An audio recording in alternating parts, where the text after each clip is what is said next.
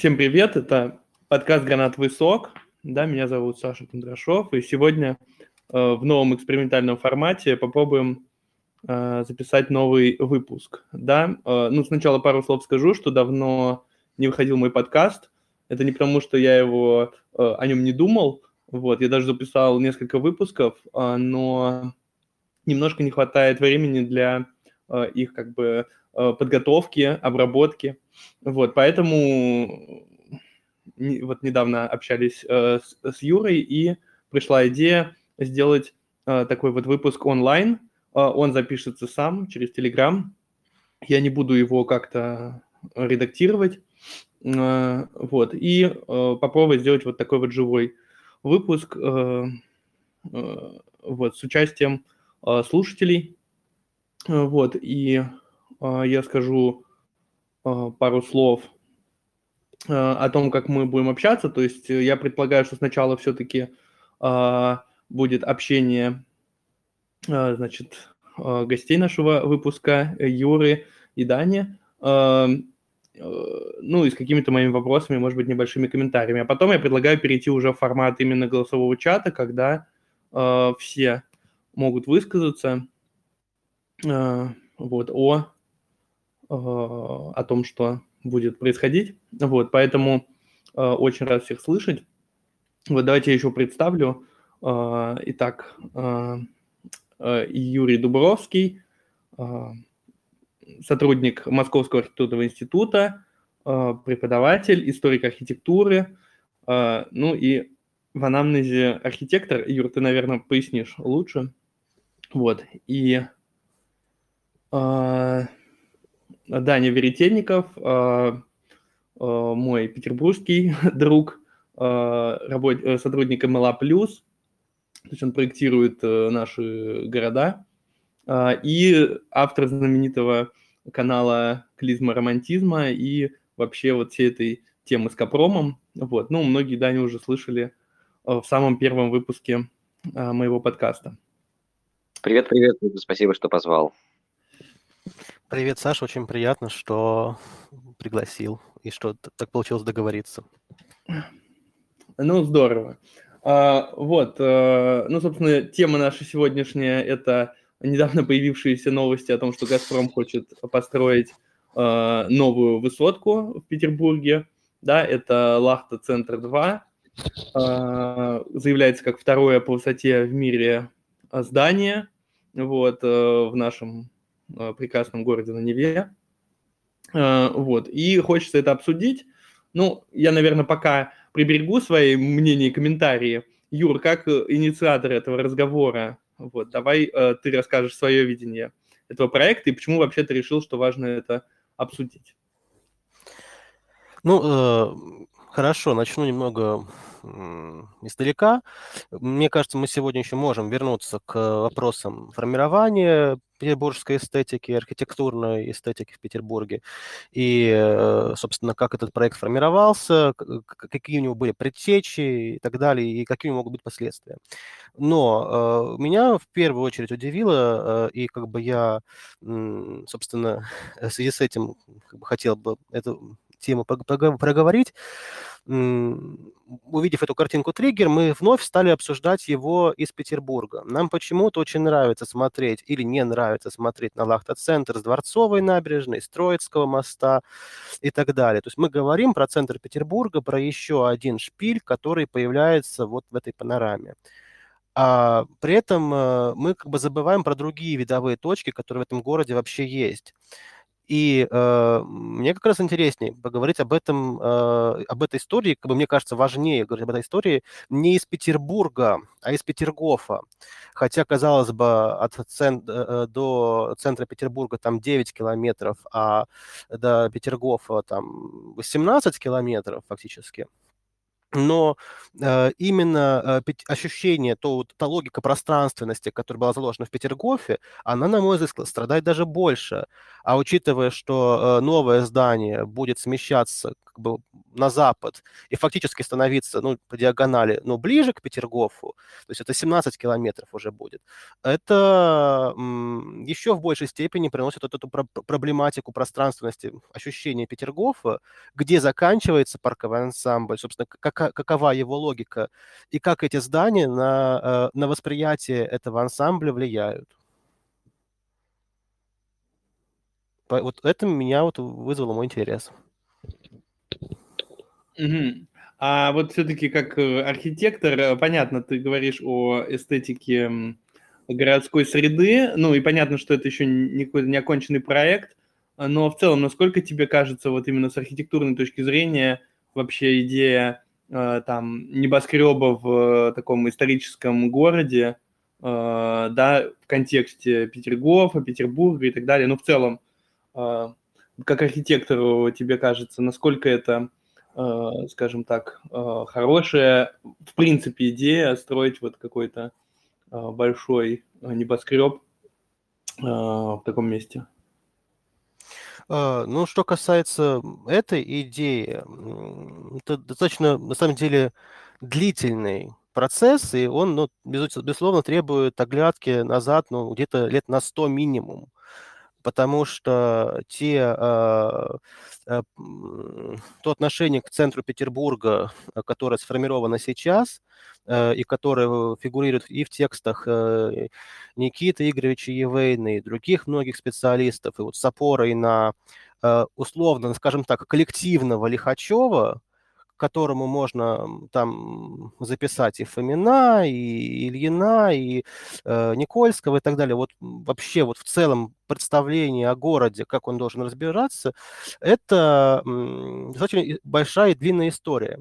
Хотя, если мы посмотрим на те же самые, есть такой замечательный канал, э, по крайней мере, в Инстаграме Ленинград Dreams, мы можем посмотреть на проекты которые публиковались в 30-е годы, 40-е годы, в 50-е годы, мы увидим, что э, они существовали в парадигме, э, еще заложенной до революции.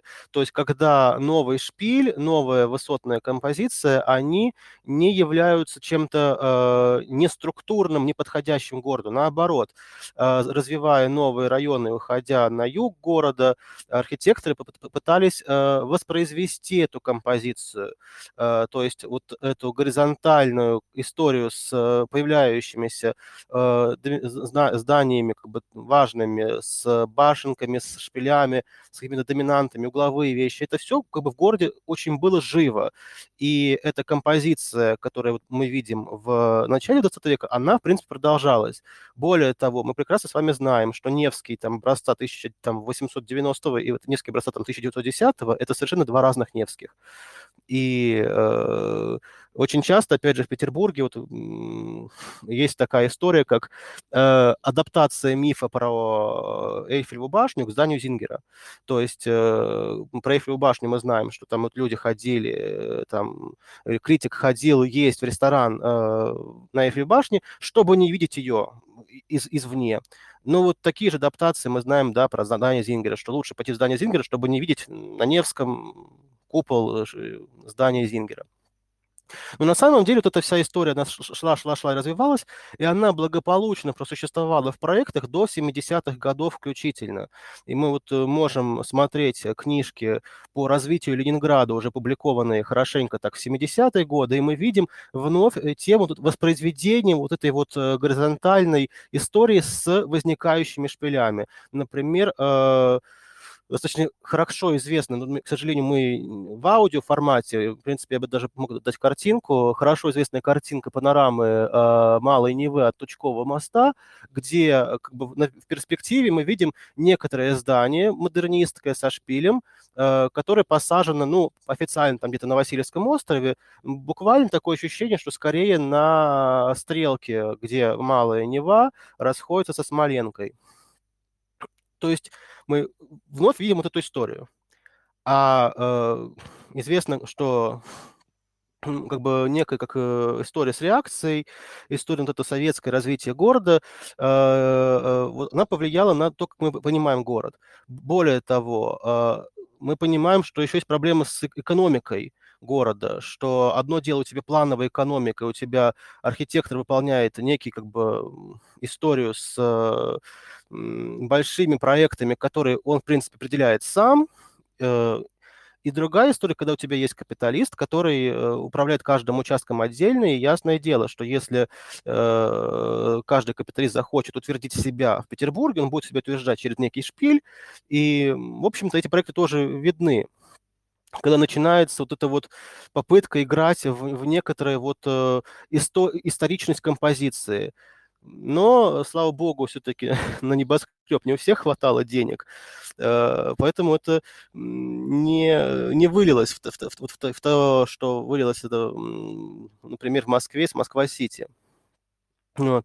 То есть э, на самом деле проблема-то она сохраняется до сих пор, она даже более локальна, чем может показаться.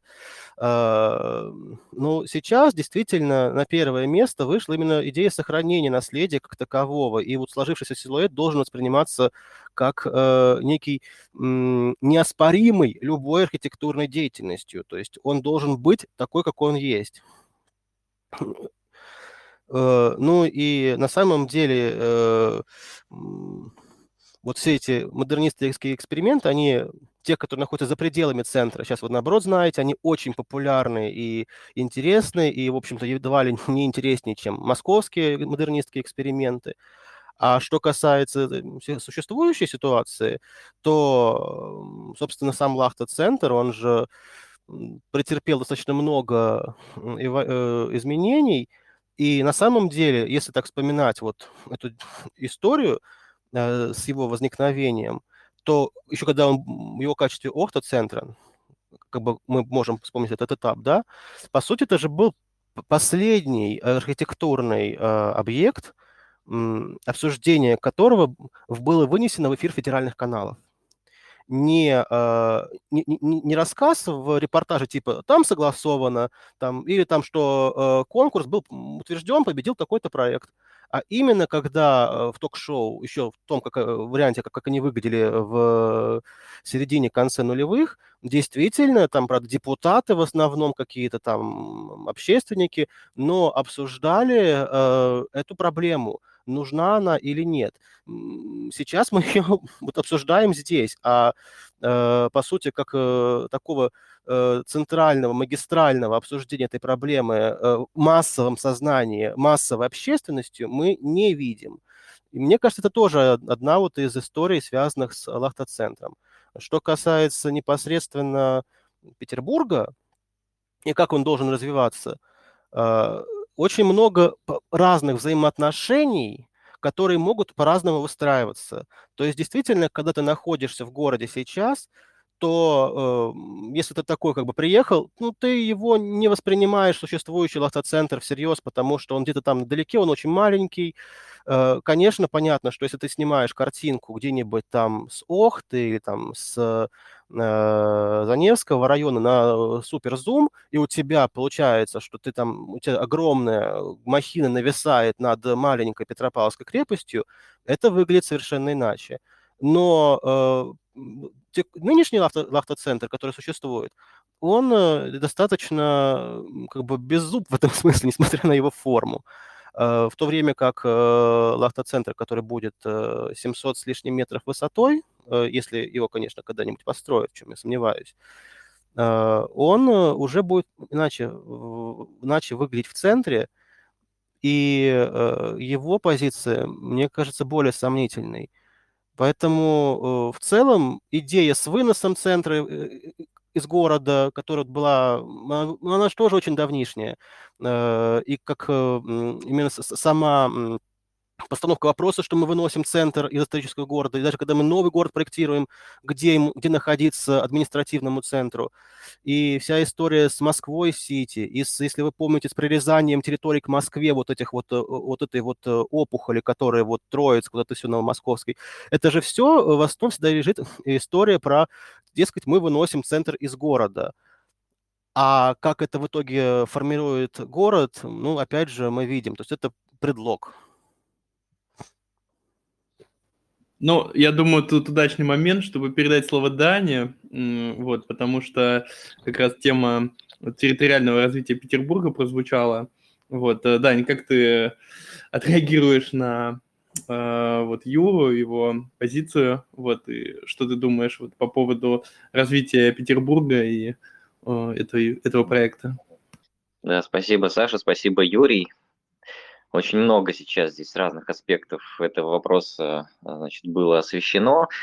Я даже, на самом деле, не знаю, с чего начать. Я, э, пожалуй, только об одном сейчас для начала скажу в качестве вот такой первой реплики. Э, это в целом отношение к вот к этой инициативе. Но мне очень сложно воспринимать всерьез как какой-то реальный, э, какое-то реальное проектное предложение, э, потому что, ну, скорее всего, это просто что-то вроде информационной бомбы.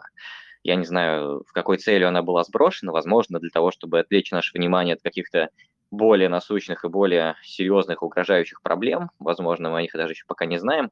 Вот, но почему-то я не вижу за этим какой-то реальной э, проектной созидательной инициативы. Э, то есть, э, ну и, и хоть несмотря на то, что я архитектор, да, я уже давно отвык э, э, воспринимать город как какую-то композицию геометрических тел, когда появляются такого рода большие городские проекты, я в первую очередь думаю о том, а, а что это будет значить для города. Не как для вот такой объемно-пространственной композиции, а как для некого вот этого смыслового поля, да. А, вот что касается Лахта-центра первого, уже построенного, ну вот если смотреть на него как просто на башню, как там на очередную деталь в композиции небесной линии города, то, ну да, вроде бы все ок. Несмотря на то, что ее видно из таких вот иконических центральных панорам города, ну, лично мне она не сильно мешает. То есть я, я продолжаю любоваться Петербургом, и для меня она Петербург своим появлением не перечеркнула со всеми его там сложившимися историческими ценностями. А, возможно, появись рядом еще один такой же небоскреб, пусть даже там в полтора раза выше, это также не сильно бы повредило историческому городу. Но тут дело вообще не в этом, и об этом даже говорить почему-то в данном случае хочется в последнюю очередь. А, куда существеннее то, что, вот, к сожалению, продолжается та же история, что была там в 90-е, в 2000-е годы, когда а, образ крупнейших городов формируют проекты, а, инициаторами которых выступают добывающие компании. Вот, вот это мне нравится как раз, совершенно не нравится, скажем так. Какие смыслы, да, какие ценности транслируют вот эти добывающие компании, да, нам всем это прекрасно известно, как они вяжутся там с идеями устойчивого развития, там, с поисками альтернативных источников энергии, они не то, что как, не как с этими идеями не вяжутся, вся вот эта вот добывающая нефтегазовая отрасль, она им, наоборот, противоречит. И получается так, что ключевые, самые привлекательные куски городской земли и самые важные акценты э, в, в панорамах современного города формируют вот, и вот эти самые компании, да, то есть они, они являются теми смыслами, которые больше всего преображают наши города, ну вот в первую очередь там Петербург, Москву. И, ну, вот это мне очень не нравится, скажем так, эта история продолжалась и там с Охтинским мысом, и сейчас она там снова продолжается. Уже «Газпром» нефть э, взялся за, за застройку этого участка. Это крайне ценный для городской ткани фрагмент территории, связанный не только с очень отдаленным прошлым городом, но и просто чисто композиционно это важный кусок городской ткани. А, то же самое можно сказать и про акваторию Невской губы, да, вот Финского залива. А, любое высокое здание, которое будет там построено, оно неизбежно сильно повлияет на городские панорамы. Оно неизбежно станет новой архитектурной и смысловой доминантой. Вот получается, что Петербург продолжает транслировать, ну, скажем так, нездоровые ценности, не те ценности, которые разделяют большинство прогрессивных современных городов, которые пытаются размышлять об устойчивом развитии, там, о ответственном потреблении, о там, каком-то осознанном производстве, о поиске альтернативных источников существования. Вот. Получается, что Петербург вот из этого клуба прогрессивных городов не то что выбыл, он даже не пытается в него включиться. А, мне кажется, что вот эта история, она в первую очередь про это, уже потом, в самом конце, про то, что а, а как там вот этот новый шпиль впишется в панорамы города или там в панорамы Невской акватории или в видовые ландшафты, открывающиеся там из других городов на побережье Финского залива. Да, узнаю МЛА плюс, да. А, Что же делать? Каленым железом не вытравить этот опыт. Да, но я еще вот э, интересный момент, да, действительно, то, что ты сказал, что это вообще какой-то вброс. Ну, если честно, я вот не уверен, но у меня действительно такие мысли. Вот, э, когда Лахту э, первую, и точнее Охту еще Газпром как бы заказывал, он, кажется, был самой там дорогой компанией то ли в Европе, то ли в мире. А сейчас он кажется там на каком-то далеком-далеком месте, да, газ уже не такой дорогой, и э, айтишники всякие прочие люди его далеко впереди. Вот, и вообще тоже интересно смотрится на фоне конкурса Доместос э, о школьных туалетах э, в России. Вот, и если честно, для меня это прозвучало как какой-то такой вот э, троллинг, э, значит, вот этого, э, вот этой истории, да, что там, ну, есть вот проблема там неблагоустроенности каких-то базовых вещей там по всей стране. Думаю, что и петербургские школы некоторые могли бы принять участие в этом конкурсе. Вот. И с другой стороны, да, вот такой э, интересный проект. Можно что добавить, Саша? Да. Ну вот то, что ты сказал, что сейчас «Газпром» уже не самая дорогая компания, да, но, может быть, в мире он действительно потерял там, значит, свое положение там в числе лидеров, но в России он до сих пор продолжает себя считать э, лидером не только отрасли, но и вообще там, не знаю, э, э, локомотивом всей национальной экономики. И отчасти э, с этим действительно трудно не согласиться. Вот, но э, он хочет заявить о себе э, не только как вот о таком мощном экономическом драйвере, да, но еще и как о важном таком символическом э, игроке, который вот формирует то, как будет выглядеть наши новые города. И пока, к сожалению, сложно представить какие-то, ну, как мы можем ему помешать да, в этой роли. То есть у него есть все ресурсы для того, чтобы действительно построить те небоскребы, которые он хочет. А, вот. И здесь, опять же, вспоминается эта история с Охтинским мысом, когда, кажется, вроде бы мы одержали, там, ну, как мы, да, гражданское общество Петербурга одержало победу, выгнало этот э, газоскреб, значит, с Охтинского мыса, ну вот, но он все равно таким вот э, реваншистским жестом построил его, ну, там, уже, уже в Лахте, причем сделал его гораздо выше, чем планировал. Вот. И тот же самый реваншизм, я думаю, что будет двигать компанию еще и вот, э, если она действительно решит все-таки всерьез взяться за этот проект. Я сильно сомневаюсь, что этот проект реальный, но это видно и там и по архитектуре этого здания, и вообще по его расположению на острове. Но, короче, сомнений у меня очень много. А, вот. Но даже если действительно у «Газпрома» есть амбиции как-то расширять свой существующий лахта-центр, а, то а, очень бы хотелось, чтобы гражданское общество там, Петербурга сплотилось и убедило компанию в том, что Вообще это круто, это когда скромно, да, а, и если есть потребность в расширении, то всегда это можно решить очень такими скромными, не слишком броскими архитектурными жестами. Не нужно там мериться длинными предметами, как это было модно там еще в прошлом веке или в начале этого, а хорошая архитектура – это не всегда броская архитектура, да, это, это просто умная архитектура, скромная архитектура, и э, это архитектура, которая выражает, ну, какие-то современные ценности. Я не против стройки, там, расширения штаб-квартир, офисных центров добывающих компаний, если на это есть какая-то потребность, да, но не нужно это делать вот э, в таком виде, да, как главный э, проект десятилетия, а может быть даже и там всей половины 21 века в городе.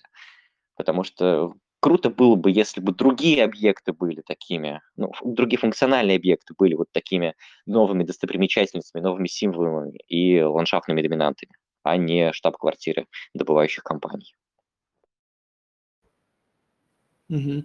А, ну, я хотел еще спросить э, по смыслам. Вот ты уже сказал такие слова, как реваншизм, э, какие-то, э, ну, как-то попытался описать, но давайте все-таки попробуем понять, а вообще какое послание вложено, ну пусть, э, да, еще здание не построено, но в саму эту декларацию, что вот мы хотим строить в Петербурге вот такое.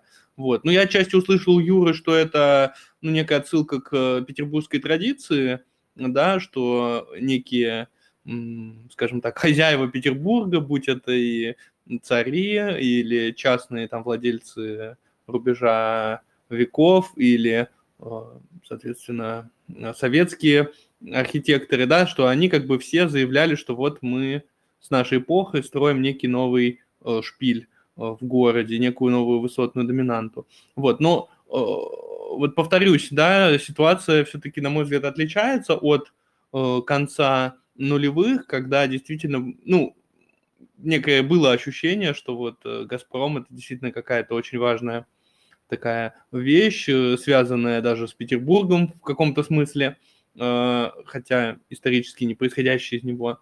Вот. А сейчас вот какой смысл вкладывается в этот проект и в то, что он еще показан, что он строится прямо в заливе. Вот, я не очень понял, как туда будут люди попадать, туда метро отдельное построят или нет.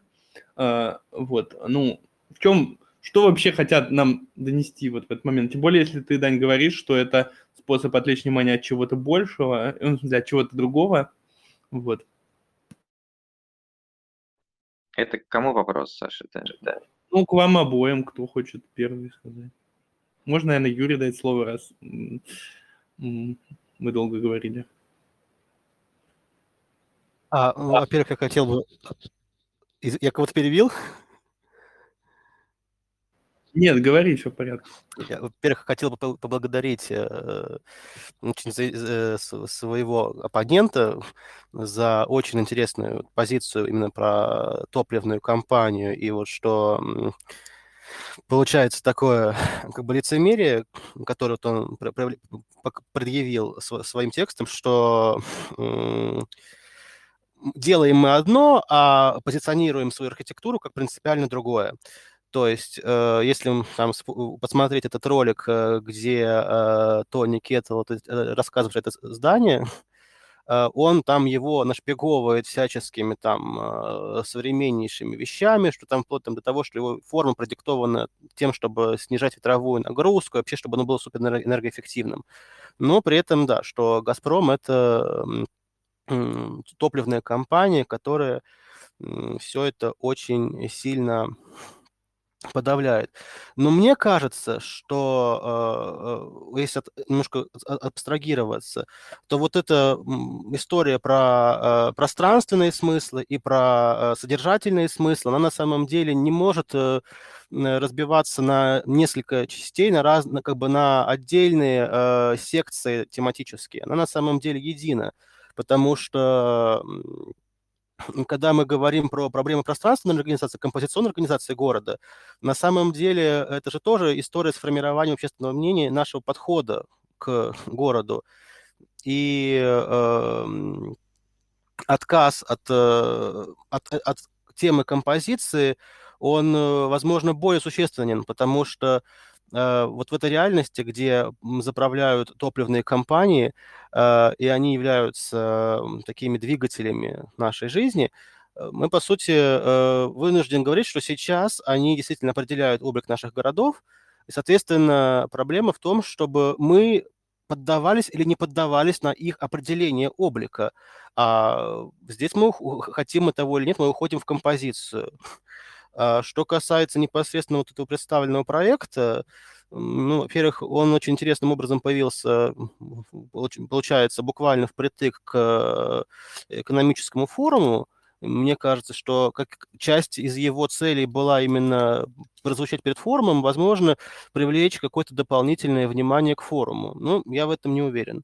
Но в целом вот это вот цветочное проектирование, если так можно его назвать, вот с такими вот э, э, как бы, э, планчиками вот этими, которые они там предъявляют вот э, в основании этого острова и так далее, оно больше на самом деле киношное такое, чем, э, чем, чем реалистичное.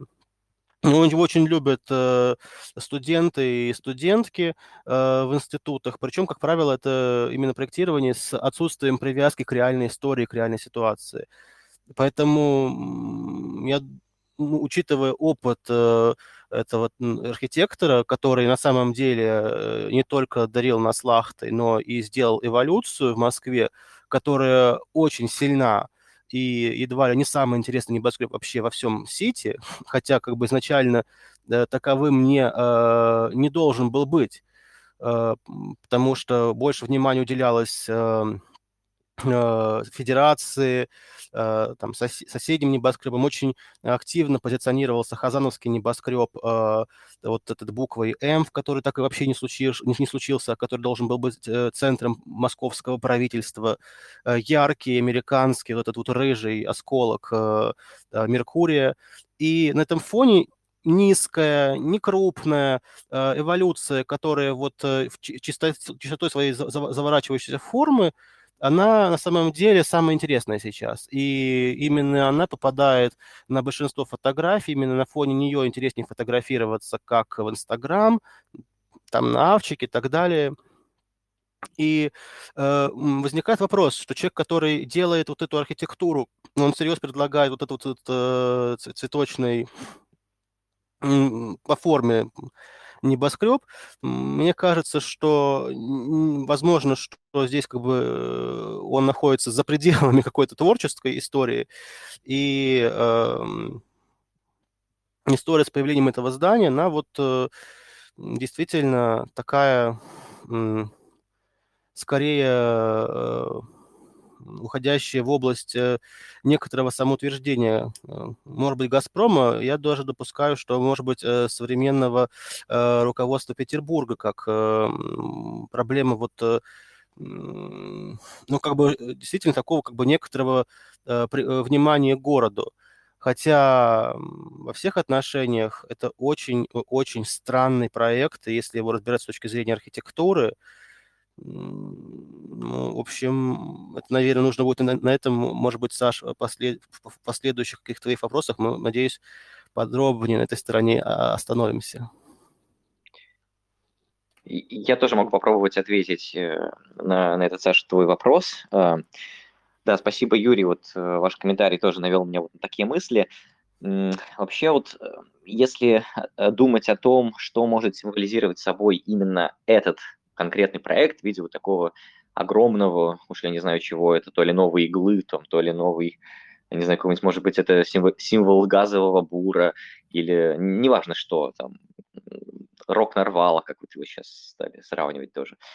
А, но а, мы видим, что это просто очень высокая штука, да, и я не знаю, насколько уместно такое сравнение, или, может быть, оно вообще не в кассу, но мы же знаем, да, что чем менее популярны становятся там, стареющие автократы, тем выше они себе рисуют э, индексы рейтинга доверия, там, популярности и прочие, значит, э, э, характеристики э, своего правления. Вот, может быть, здесь то же самое. Чем менее э, успешно становится компания, чем больше она понимает, что вот стул под ней шатается, да, и что вообще-то газ это не навсегда, и что приходят другие там, энергетические технологии, тем э, с большей охотой, с большим рвением она пытается как-то утвердить э, свое место вот в этой вселенной, вот, э, ну, по крайней мере, вот э, в, в России, в Петербурге.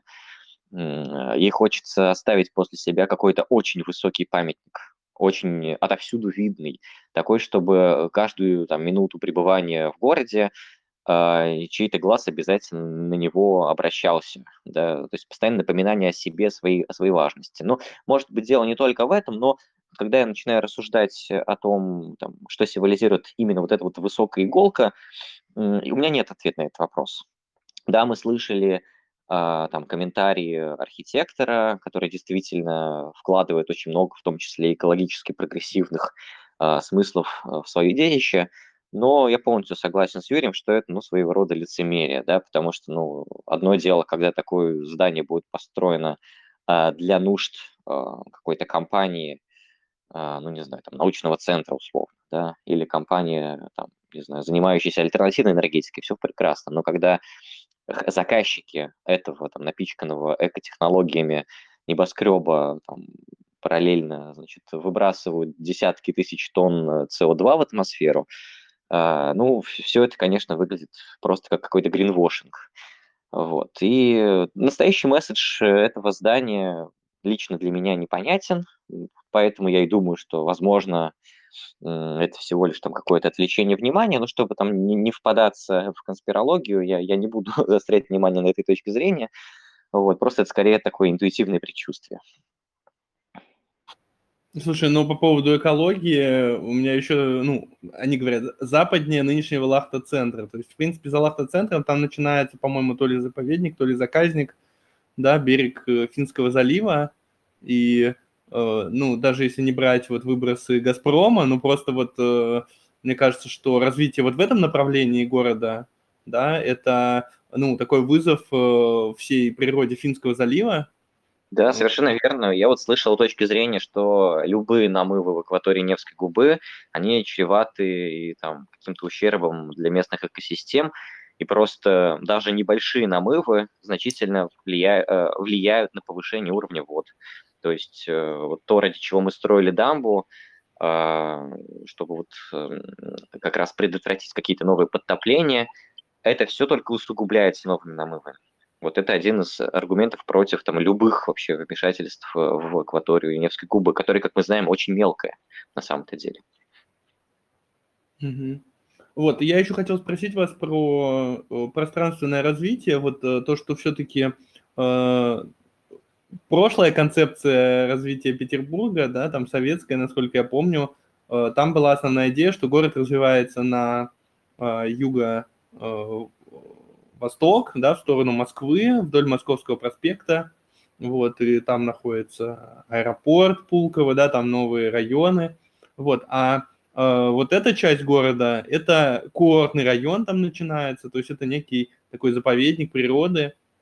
А, э, почему вообще вот э, есть такое стремление у значит, э, у Газпрома, да, и вообще у властей города, потому что и власти города всякие проекты предлагают – вот туда не в сторону Москвы, а в сторону Финляндии как бы застраивать город и что-то там строить, потому что место не самое удобное, да, даже сейчас нынешний Лахта-центр сложно очень добираться, вот, и э, я так понимаю, что есть планы строить туда метро, но они тоже какие-то очень облачные, потому что туда очень сложно, непонятно откуда тянуть, и, в общем, далеко не факт, что метро там когда-то будет. Вот, почему вот это направление. Все из-за как бы красивого вида на действительно очень мелкую Невскую губу. Ну вот если, если я начну, я коротко могу сказать, что тут есть, наверное, несколько соображений. Одно из них очень простое, утилитарное. Эм, действительно, все, что будет построено на Невской губе, оно будет очень хорошо заметно из многих мест. И это очень важно, на самом деле да, чтобы вот э, этот э, комплекс действительно там стал одной из новых доминант э, в панораме города. А южная часть берега, там, где вот Стрельный, Петергоф, Ломоносов, она, насколько я знаю, просто сплошь покрыта всевозможными охранными зонами. Там же целый комплекс, целое ожерелье вот дворцово-парковых ансамблей, и там просто невозможно построить что-то высокое. Да, да и вообще, мне кажется, там очень сложно строить. А, на северный берег он от этих обременений избавлен. А, в этом плане там просто архитектурная свобода чуть больше. Да? Ну и вот конкретно это место на Лахте, которое сейчас застраивается первой очередью значит, Газпромовской штаб-квартиры, оно довольно близко к городу находится. Я думаю, что на, на южном побережье просто сложно было бы ну, подобрать э, похожее поблизости и по площади свободный участок вот, чтобы построить что-то такое. Ну, это вот чисто утилитарное соображение. А, ну, я думаю, тут там еще есть целый, целый комплекс других причин. А, и, допустим, там транспортные, да, юг города, он сильнее стоит в пробках, чем север, это тоже хорошо известно. Ну, я думаю, что еще можно, если подумать, э, набрать других обстоятельств.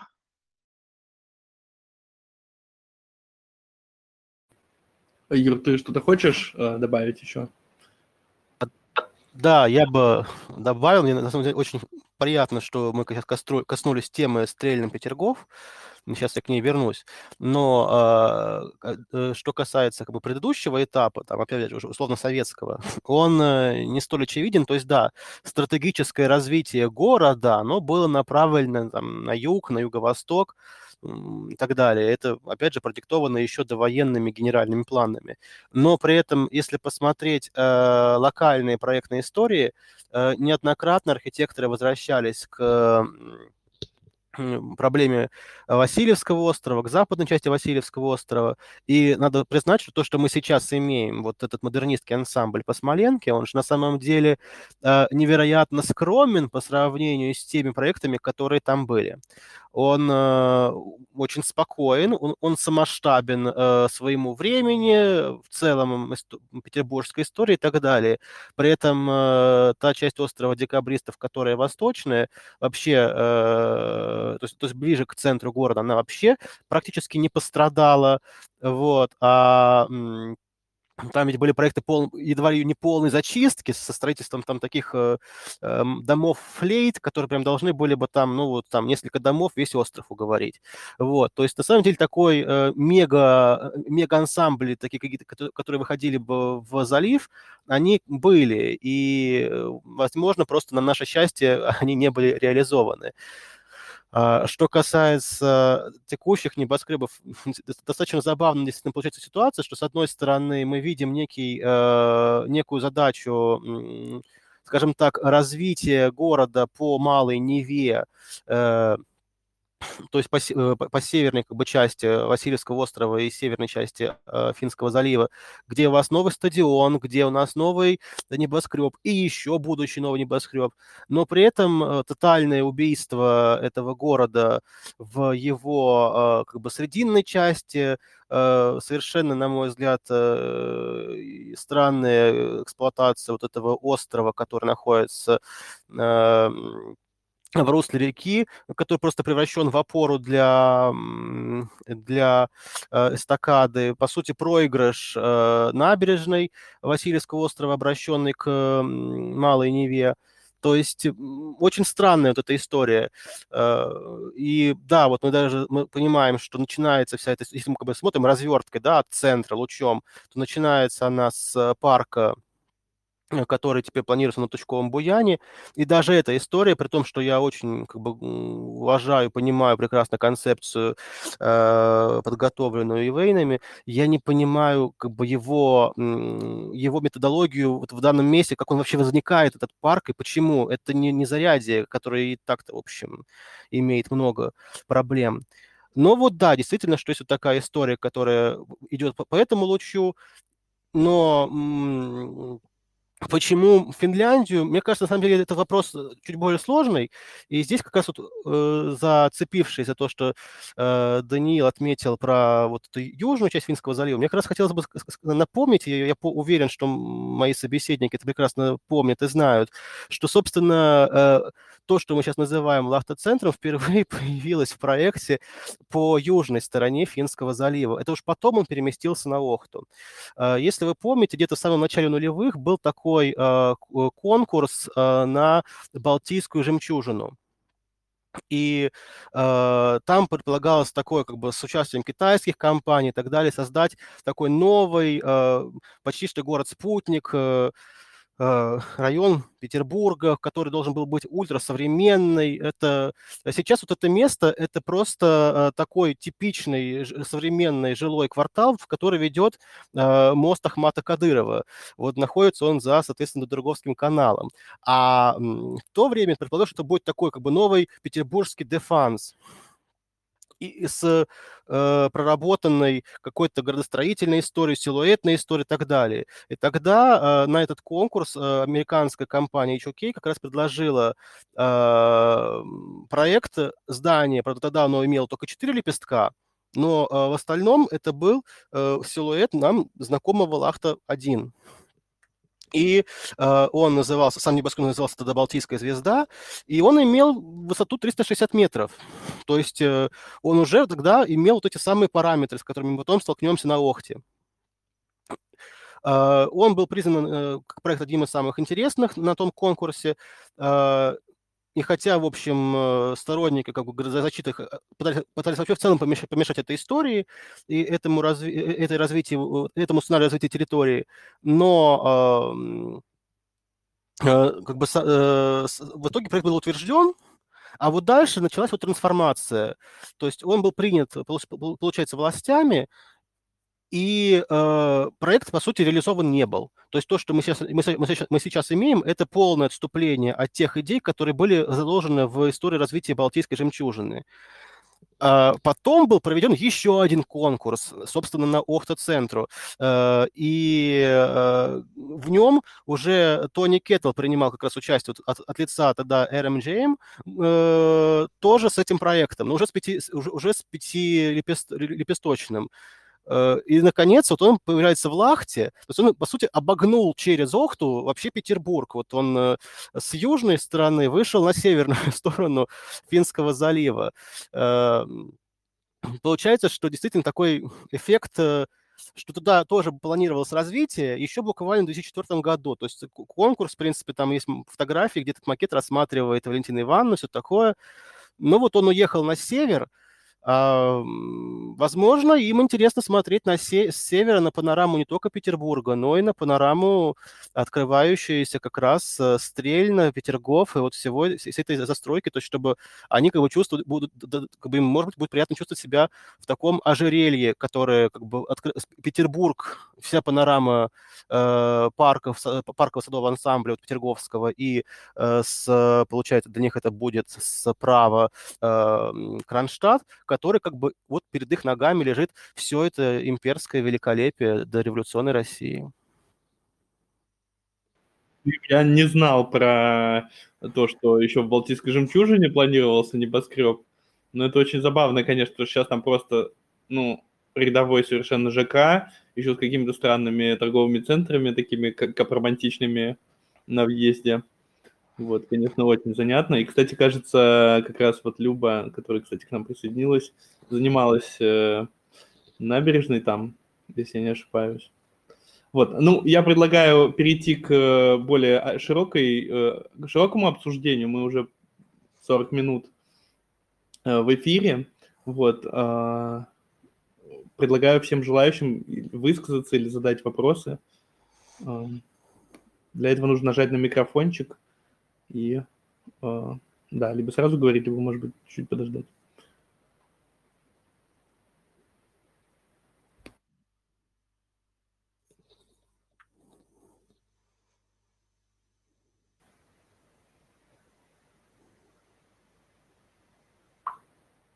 Так.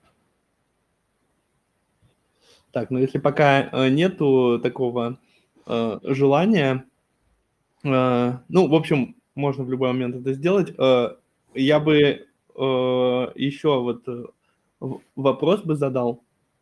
Эм,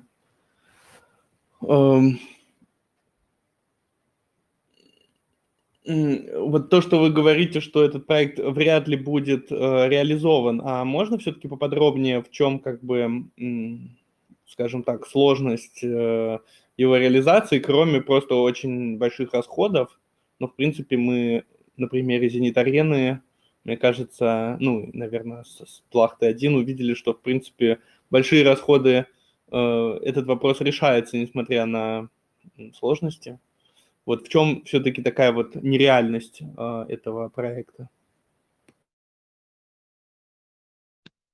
Ну вот мне кажется, что э, сама выбранная форма для этого проекта, она выбрана таким образом, чтобы вызвать максимальный общественный резонанс, ну, потому что вот если бы у компании действительно была такая насущная потребность в расширении там, существующих офисных центров, построить новую очередь и при этом не вызвать такого негатива, э, с которым компания столкнулась при там, общественном обсуждении своих первых проектов, они бы наверняка построили что-то менее вызывающее, да, ну, кажется. А теперь вот они замахнулись там на второе привлечение небоскреб мира, и зная особый консерватизм э, петербуржцев, который этому городу свойственны действительно больше, чем какому, какому-либо еще, как мне кажется, они, несмотря на это, знают прекрасно и помня все те проблемы, которые э, переживали раньше, они все равно останавливаются на этой идее э, с новым небоскребом, э, и видно, что либо компания совершенно не боится и ей даже не интересно мнение горожан и не боится тех трудностей, с которыми они могут столкнуться, либо попросту не имеет намерения, реального намерения что-либо строить, а использует э, эту, это, этот вброс как какой-то просто вот инфоповод, э, чтобы отвлечь от чего-то внимание. Вот у меня такие соображения в первую очередь. Ну а потом, если просто смотреть на саму архитектуру, которая вот была представлена на этих э, а, эскизах, ну, она, она кажется просто крайне сложной в реализации. А, вот этот спиральный объем, который еще скрывается а, за какими-то другими спиралями, то ли конструктивными, то ли декоративными, закрученными в, противоположную, в противоположную сторону. Ну, вот я, как архитектор, я не могу представить, как это реализовать. Да? То есть даже башня эволюция, которую вот сегодня Юрий вспоминал, а она все-таки по-другому устроена. Там, там, не знаю, просто друг, по-другому эта спираль выглядит, и э, она, она все-таки более э, визуально подчиняется законам гравитации, чем вот то, что нарисовано на этих эскизах. Вот, вот такие две причины. Юр, а ты что? А, ну, я могу вот по второй части полностью согласиться с Даниилом, потому что, собственно, э, ну или просто также повторить эти слова, что и э, эволюция, и э, Лахта-1, и у тоже спиральный, но в меньшей степени э, дом на Мосфильмовской, Скуратова. Это конкретное э, конструктивное решение, которое более-менее понятно, как работает. Э, Причем в случае с эволюцией, в общем, они не скрывают, как он работает. В общем-то, свои все эти угловые истории они даже откровенно подчеркивают и так далее. А здесь э, такой проект, знаете, если обращаться как бы, к кино, то у вас есть как бы два пути. Если вы хотите показать футуристический, фи, э, футуристический мир такой благополучный, такую утопию, и, но при этом, чтобы он был более-менее реалистичный, вы всего скорее будете э, рисовать или эксплуатировать образы, созданные Калатравой.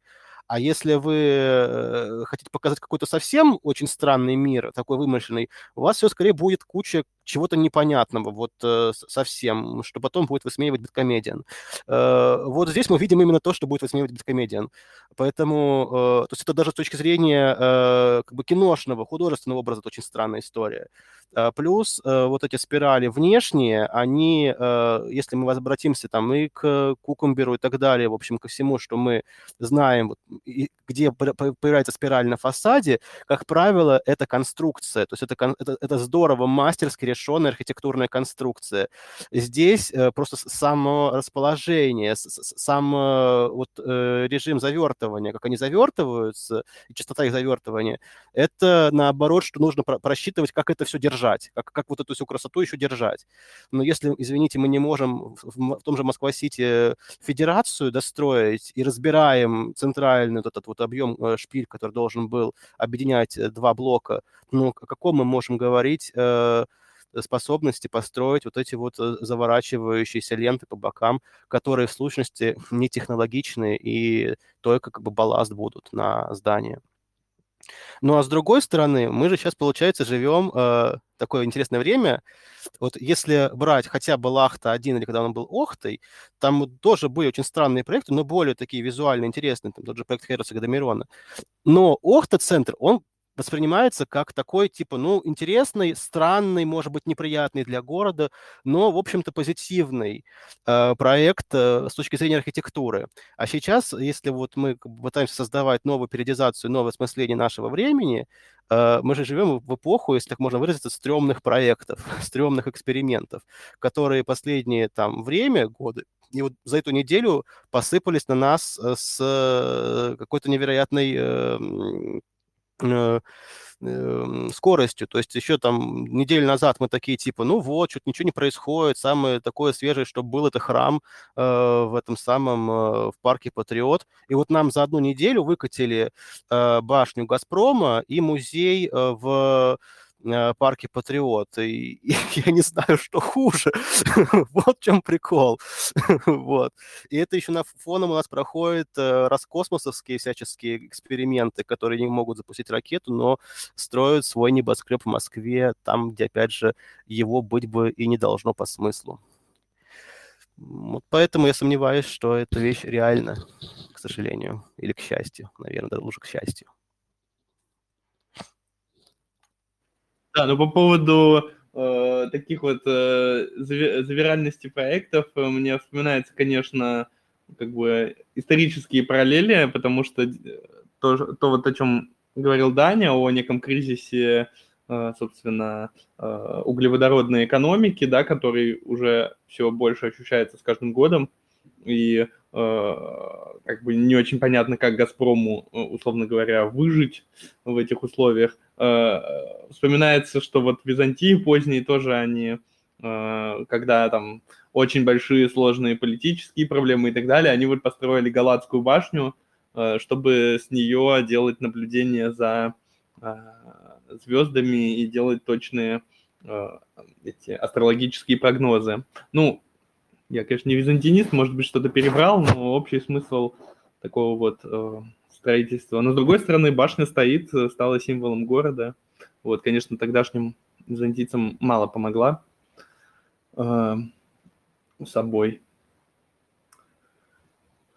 Э, ну что, я предлагаю, э, у меня, если честно, наверное, закончились вопросы. Я предлагаю, если кто-то еще хочет что-то сказать, э, сказать, ну или тогда, может быть, потихоньку заканчивать.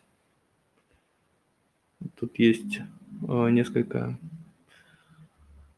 людей, не стесняйтесь, можно задать вопрос или как-то прокомментировать.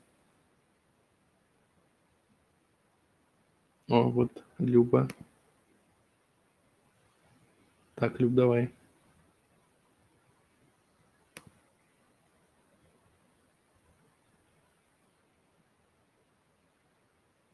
Так, ничего не слышно.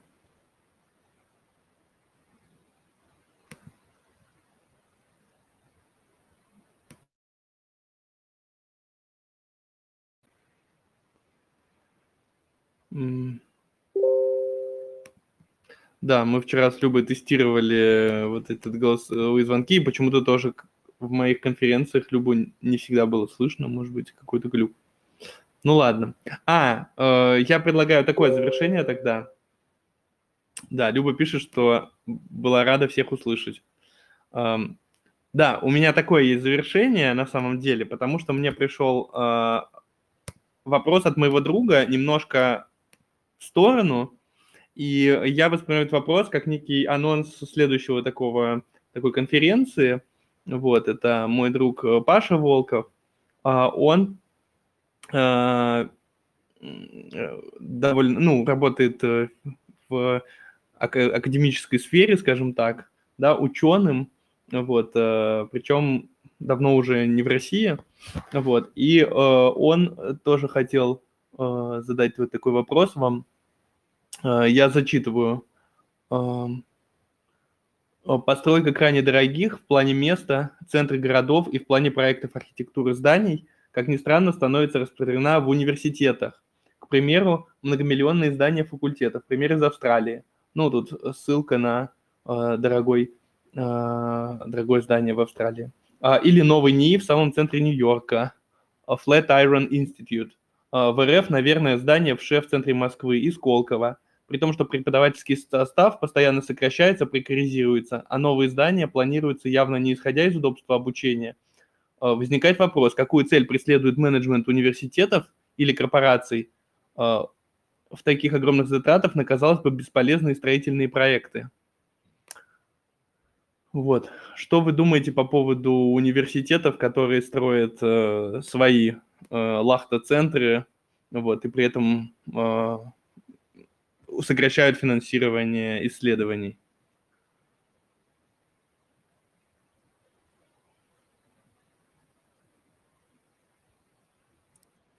Попробую, наверное, ответить. А, Лахта-центр среди университетов был построен э, в середине 20 века. Он называется МГУ. Вот насколько этот город э, с его центральным объемом а, насколько он, в общем-то, непригоден для университета, а, как бы мы, это, это советская архитектура показала. То есть на самом деле куда эффективнее вот эти вот пяти-четырехэтажные корпуса, которые расположены вокруг а, высотки, чем сама высотка, которая является, по сути, таким выражением вот этого вектора развития вообще, опять же, города в целом. И там отдельная история про то, как и что там предполагалось дальше. Возможно, что их э, проекты- это такое же утверждение себя через э, постройку, потому что в конечном счете утверждать себя можно двумя путями.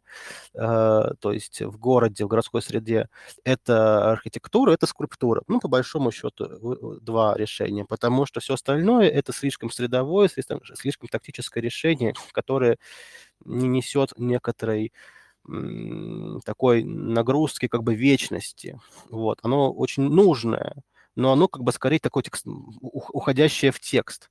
В то время, когда э, скульптура, архитектура, они вот предъявляя себя.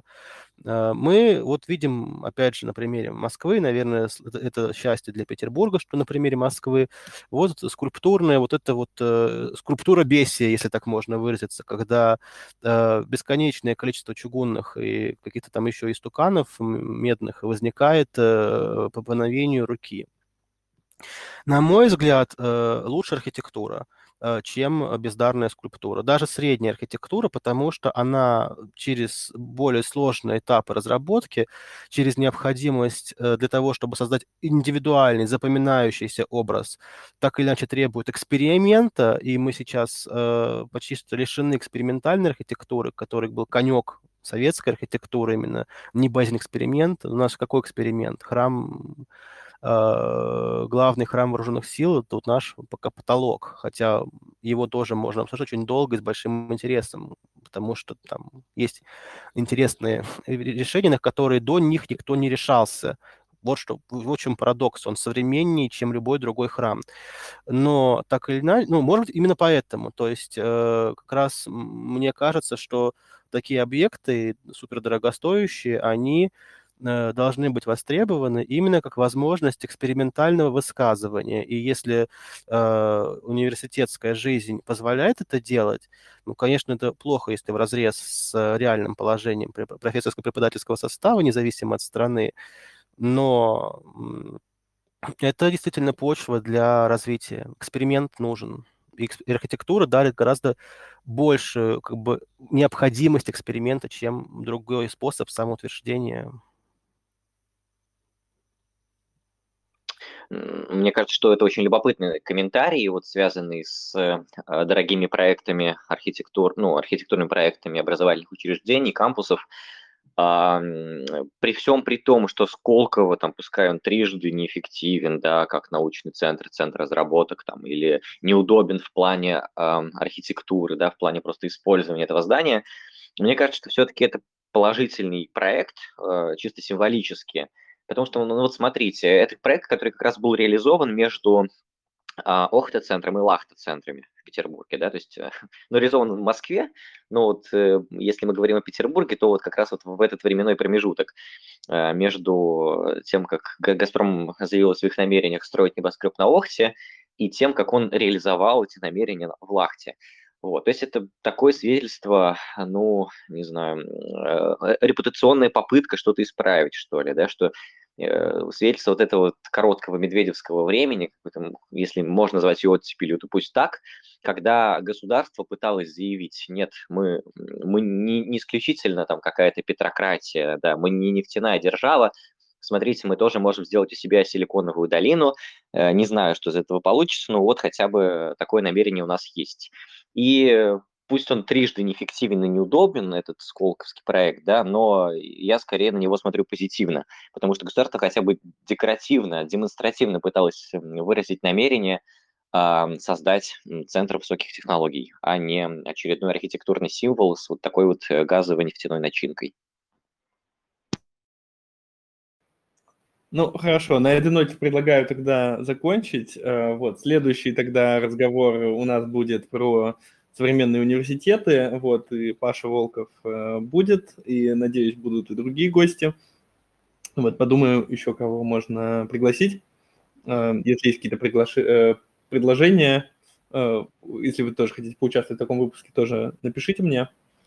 Вот, спасибо огромное, Юра и Даня, что пришли. Э, спасибо огромное тем, кто слушал нас э, онлайн. А, и спасибо всем слушателям, которые послушают этот выпуск. Вот, я очень рад, что в таком новом формате мы что попробовал э, такую, такой новый формат для записи подкаста. Вот, всем большое спасибо. Спасибо. Было очень интересно. Спасибо, Саша, и спасибо, Даниил, что, в общем, дали возможность поучаствовать. Очень интересно. Взаимно. Всего доброго. Пока.